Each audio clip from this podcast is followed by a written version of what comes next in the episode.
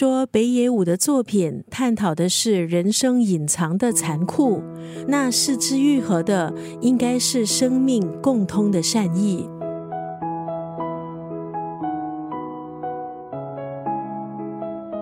今天在九六三作家语录分享的文字，出自这本书《有如走路的速度》。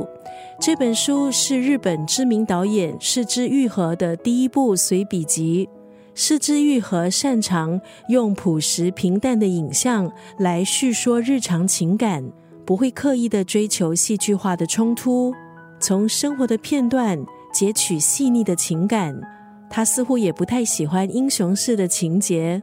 他努力捕捉的是昙花一现的瞬间，让观众带着未完的故事离场，继续思索下去。如果说四肢愈合的电影是安静沉淀在水底的东西，那它的文字是在沉淀之前缓缓荡漾在水里的沙粒，童年记忆中盛开的花朵，穿越时空而来的明信片，关于怪兽的故事，台风的声音。它深入多样的畅谈自己对创作、对日常、对影像、对世界的思索，当然也包括了他对现代社会的观察还有探问。失之愈合以缓慢温暖的步调和我们相伴同行。今天就要分享这部随笔集《有如走路的速度》当中的这一段文字：世界如此精彩，日常就很美丽。生命本身就是奇迹。